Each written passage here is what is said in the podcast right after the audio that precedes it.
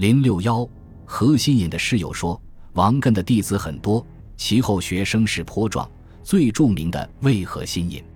何心隐原名梁汝元，江西吉州永丰人，嘉靖二十五年考醒试第一名。后师是王艮在传弟子严君，从此不图科举。嘉靖三十八年，因触怒县令而入狱，经有人营救得势。一年北上京师，参罢权相严嵩的活动，由此招致严党记恨，被迫更名改姓，南下避祸。同时，何心隐又因观点相左而与张居正不和。万历初年，张居正执政，反对自由讲学。主张禁毁书院，何心隐作原学原讲，力倡必学必讲，并言多机切实弊，虽被视为叛逆，遭到缉捕，惨死狱中。何心隐嫉恶如仇，思想激进，李治称其英雄莫比，目为圣人。何心隐从王艮的天地万物一体出发，发展了他的思想。对人的认识，何心隐认为人亦禽兽。从形式上看，人是动物的一种。但如果仔细观察，人禽之间又有区别，禽兽之间并不存在什么道德规范，更没有关于伦理的自觉观念，而人不仅有父子之亲，还具有伦理的自觉。从这个意义上讲，人既是一种自然物，又是一种社会存在。何心隐还认为，人所独具的道德本质等同太极。一方面，他承认有乾坤乃有人；另一方面，又认为不有人则不有天地。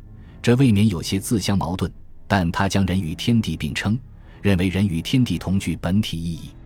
这种认识显然是儒家关于人的本质认识的延续。何心隐强调人的道德本质，但并不否定人的自然欲求。他从安身立本出发，针对理学家的存天理、取人欲之说，提出了寡欲，并创造了欲欲这一新命题。他指出，声色臭味安逸之欲。是人性之自然。所谓的寡欲，旨在节制个人欲求，勿使过度。他强调，无论君主还是圣贤，都应寡欲，要与百姓同欲，由此形成老安少怀的和谐局面。这就是欲欲的结果。这种观点显然是孟子与民同欲思想的成绩。在程朱理学统治思想界的明代，何心隐重申这一思想具有积极意义。个人欲求的满足包含着对个人生存权利的认可，他肯定人的价值和利益追求的合理性，又对程朱理学的禁欲提出了批判。这不仅体现了何心隐的平等思想，也可看出他对当时难以生存和自保的广大百姓的同情。基于上述的认识，何心隐强调人与人之间的关系均为师友关系，应互敬互爱。他认为仁义的内涵等同泛爱。并不受等级规范的约束，在他看来，士农工商无贵贱之分，人人皆可成为圣贤，并指出，士农工商要成为社会的主人，必须要自己去争取。他提倡以人率教，反对互相残杀。这种认识显然是何心隐政治参与意识的体现，也说明了他思想中的保守和调和色彩。何心隐在师友关系的基础上，提出了会的概念。他指出，会不仅是社会组织形式，还具有政治组织的性质。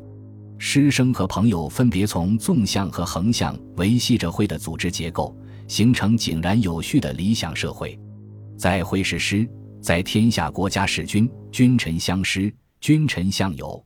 不论君臣朋友或师生，均以践行达道为宏旨，不言而喻。所谓的道，乃是人格的化身，体现着仁爱和公正。何心隐在家乡创粹荷塘，捐出家财，自理一族之事，已进行试验。虽然因遭迫害而未能继续，但从他的这一空想社会模式中，反映了他对平等社会的向往。